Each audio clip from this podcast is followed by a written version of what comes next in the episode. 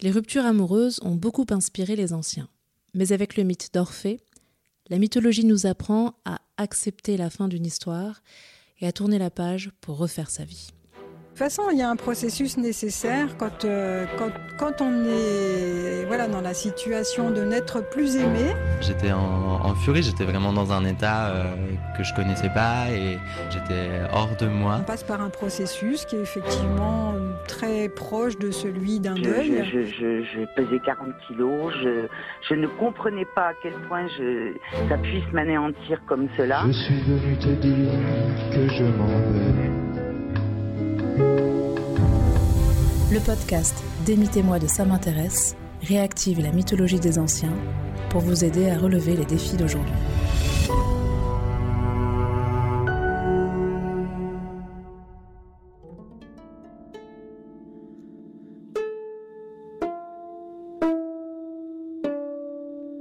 Dans la mythologie grecque, comme dans les chansons des années 80, les histoires d'amour finissent mal.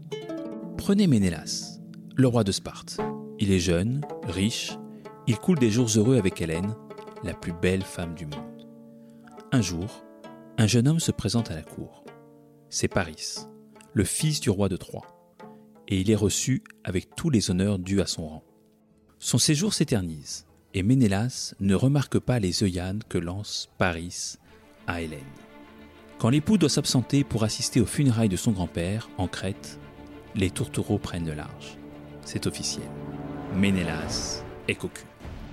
Cette rupture est l'une des plus célèbres de l'histoire, puisqu'elle va déboucher sur un conflit de plus de dix ans, qui embrasera le monde grec. La très célèbre guerre de Troie, racontée par le poète Homère au 8e siècle avant Jésus-Christ. Déclencher une guerre de dix ans pour récupérer son épouse volage? C'est un peu cher payé tout de même. Mais ça n'est pas si incongru pour nos ancêtres. En Grèce, comme plus tard à Rome, le mariage est une affaire d'alliance entre deux familles, une affaire d'honneur. L'homme est le maître de son épouse ainsi que de sa descendance. Tout ce petit monde doit obéissance au pater familias, qui a sur eux le droit de vie et de mort.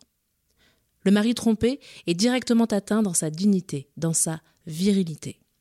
D'où la guerre de Troie, qui doit permettre au grec Ménélas de laver son honneur. Aujourd'hui, le mariage n'est plus un passage obligé pour les couples. L'amour est au centre des unions. Deux individus se rencontrent et ils choisissent d'unir leur destin pour une soirée, quelques semaines, quelques années, une vie. Un peu comme Aîné et Didon, les amants de Carthage. Tu nous racontes?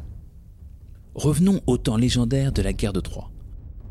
Bon, j'en profite pour préciser que cette histoire a été racontée en détail par les Romains. Je vais donc utiliser les noms latins des dieux. Aphrodite, déesse de l'amour, deviendra donc Vénus. Mais voici l'histoire. Après la ruse des Grecs, qui se sont introduits dans la cité grâce au cheval en bois, Troie est la proie des flammes. Les Grecs se déchaînent, tuant les hommes, réduisant les femmes en esclavage. Ils égorgent une princesse et jettent un jeune prince encore enfant du haut des murailles. Tous les nobles troyens périssent, tous sauf un, Aîné. Aîné est le fils de Vénus, la déesse de l'amour, et d'un mortel. Protégé par sa divine mère, il est le seul capitaine troyen à s'enfuir. Car les dieux ont un plan. Aîné est promis un formidable destin. Une prophétie raconte que ses descendants fonderont la ville de Rome, en Italie, et qu'ils régneront sur un immense empire.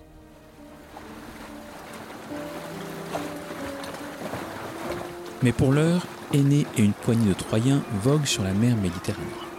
Leur embarcation accoste bientôt près de Carthage, dans la Tunisie actuelle. À la tête de cette cité se trouve une femme. Elle s'appelle Didon. Elle est belle, veuve et riche. C'est la candidate parfaite pour Vénus. La mère d'Aîné sait que son fils a besoin de repos. Elle veut le ménager. Elle fait donc en sorte qu'Aîné tombe amoureux de Didon. Elle demande à son autre fils, Cupidon, d'envoyer une flèche dans le cœur de Didon, qui tombe éperdument amoureuse d'Aîné. Le mythe nous enseigne ainsi que le coup de foudre est un mythe. Pour les anciens, on ne tombe pas amoureux par hasard. Les circonstances, le contexte social, nos penchants, nos humeurs, notre éducation, notre religion, autant de paramètres qui pèsent dans nos choix amoureux. Les anciens résumaient ceci en désignant les dieux et déesses comme des forces qui orientaient nos désirs. Orienté par Vénus et Cupidon, Didon cède rapidement au charme d'Aîné. Les amants vivent dans la volupté. Ils s'aiment dans toutes les pièces du palais. Ils enchaînent les folles parties de chasse. Ils s'exhibent en public dans de riches vêtements. Évidemment, tout ce luxe, ce bonheur insolent, ça attise la colère des dieux. Aîné ne doit-il pas accomplir la prophétie? Jupiter dépêche sur Terre son célèbre messager, Mercure, pour sermonner Aîné. Combien de temps penses-tu perdre encore dans cette oisiveté luxueuse? Le maître des cieux m'envoie vers toi. Il te prie de partir d'ici pour te mettre à la recherche du royaume qui t'est destiné. Aîné n'a plus le choix. Il doit rompre avec Didon. Et j'imagine qu'Aîné, ce valeureux prince troyen, fils de la déesse de l'amour, j'imagine donc qu'Aîné a su trouver les mots justes pour annoncer la rupture amoureuse. Pas tout à fait.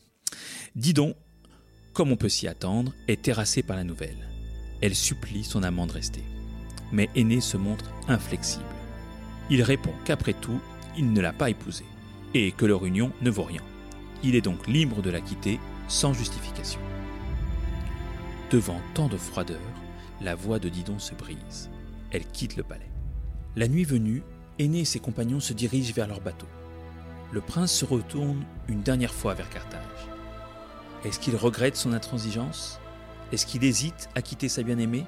Il distingue alors sur les murs de la ville les lueurs dansantes des flammes. C'est le bûcher funéraire de Didon. La reine, dévastée par la rupture, s'est donné la mort en plongeant une épée dans son sein. La reine délaissée a sombré dans le désespoir. Didon pense que le suicide est sa seule issue. Aujourd'hui encore, les enquêtes psychologiques prouvent que les ruptures amoureuses peuvent être à l'origine de graves troubles, comme la dépression, le désir de vengeance ou le suicide. Quel programme C'est ça la leçon des anciens pour affronter les ruptures? Renoncer à la vie? Mais nous, ce qu'on veut savoir, c'est comment éviter de sombrer dans le désespoir.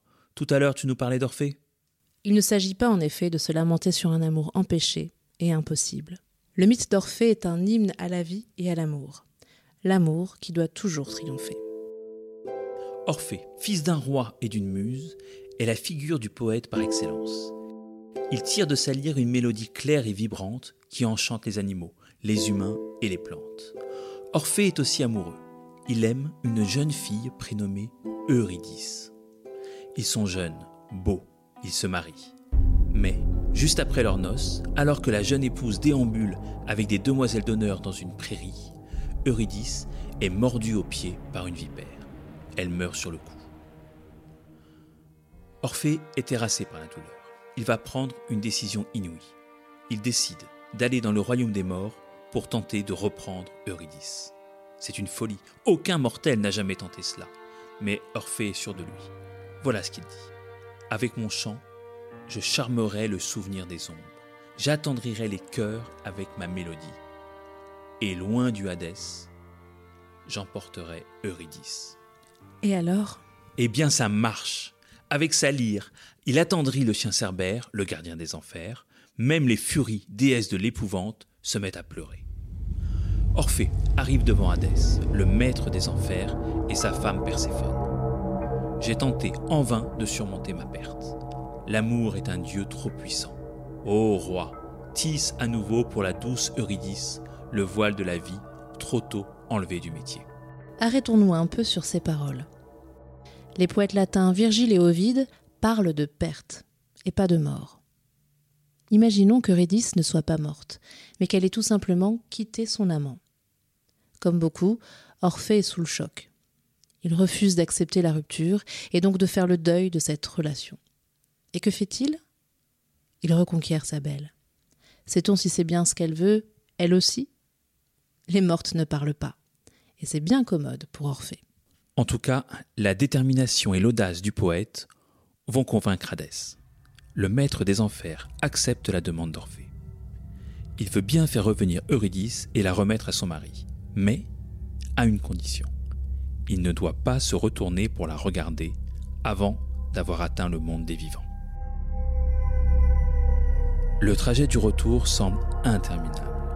L'un derrière l'autre, les amants passent les portes infernales. Ensuite, ils montent le sentier qui mène à la lumière. Le monde des vivants est proche.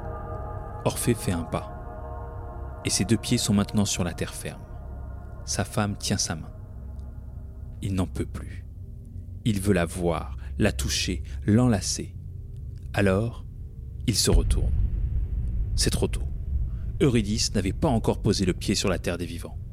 Aussitôt son image pâlit. Orphée tend les bras, mais elle disparaît dans l'ombre. Elle arrive juste à souffler quelques mots. Adieu, amour.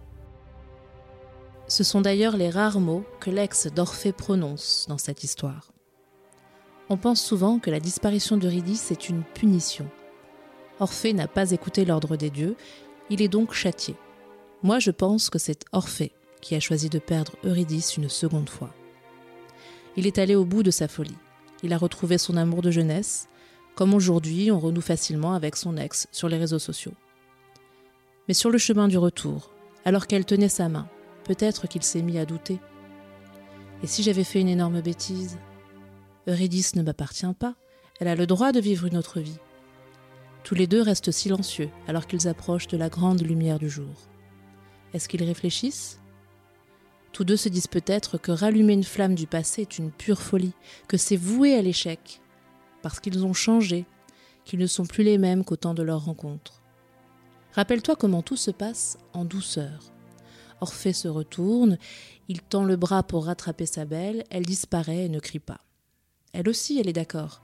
Leur amour est passé. Il vaut mieux composer avec le souvenir. D'ailleurs, Orphée, en tant qu'artiste, poète et musicien, sait combien les images gravées dans nos mémoires sont indispensables à la création. Grâce aux souvenirs d'Eurydice, aux souvenirs de leurs doux moments passés, Orphée va créer de formidables chants. Il a fait le bon choix, en lui lâchant la main, celui du poète. Orphée va sublimer sa douleur, la transformer en énergie créatrice. Car c'est un autre enseignement du mythe. À travers lui, les anciens nous invitent à ne pas sombrer dans la dépression. Après la seconde disparition d'Eurydice, Orphée doit regagner la terre ferme. Il est dévasté. Il refuse la compagnie des humains et se met à arpenter les étendues sauvages pour chanter sa douleur. Il déprime. Et le moins que l'on puisse dire, c'est que cette dépression ne sied pas aux dieux. Un jour, les Bacchantes, des femmes possédées, adoratrices du dieu de l'ivresse Bacchus, croisent Orphée. Il ne cesse de pleurer son désespoir, et cela irrite les Bacchantes. Elles se jettent sur le doux musicien et le mettent en pièces. Le message est très clair. Il ne faut pas s'apitoyer sur son sort. Il y a 2000 ans, l'écrivain latin Ovide éditait même un recueil de conseils aux amoureux déçus. Un guide pratique nommé Les remèdes à l'amour. Son principal conseil Prenez votre temps pour l'oublier. C'est par degrés, écrit-il, et non pas tout à coup qu'on parvient réellement à éteindre sa flamme. Dépêchez-vous lentement et vous serez sauvé. Mais surtout, Ovide interdit de haïr son ancien amant. Ce serait presque un crime de haïr aujourd'hui la femme qu'on aimait hier. Il est honteux de voir deux amants, naguère tendrement unis, devenir tout à coup des ennemis implacables. Vénus elle-même désapprouve de telles querelles. Son dernier conseil Pour ne pas sombrer dans le désespoir, évitez le vin. Pour se désintoxiquer, il y a 2000 ans déjà, on conseille la cure détox.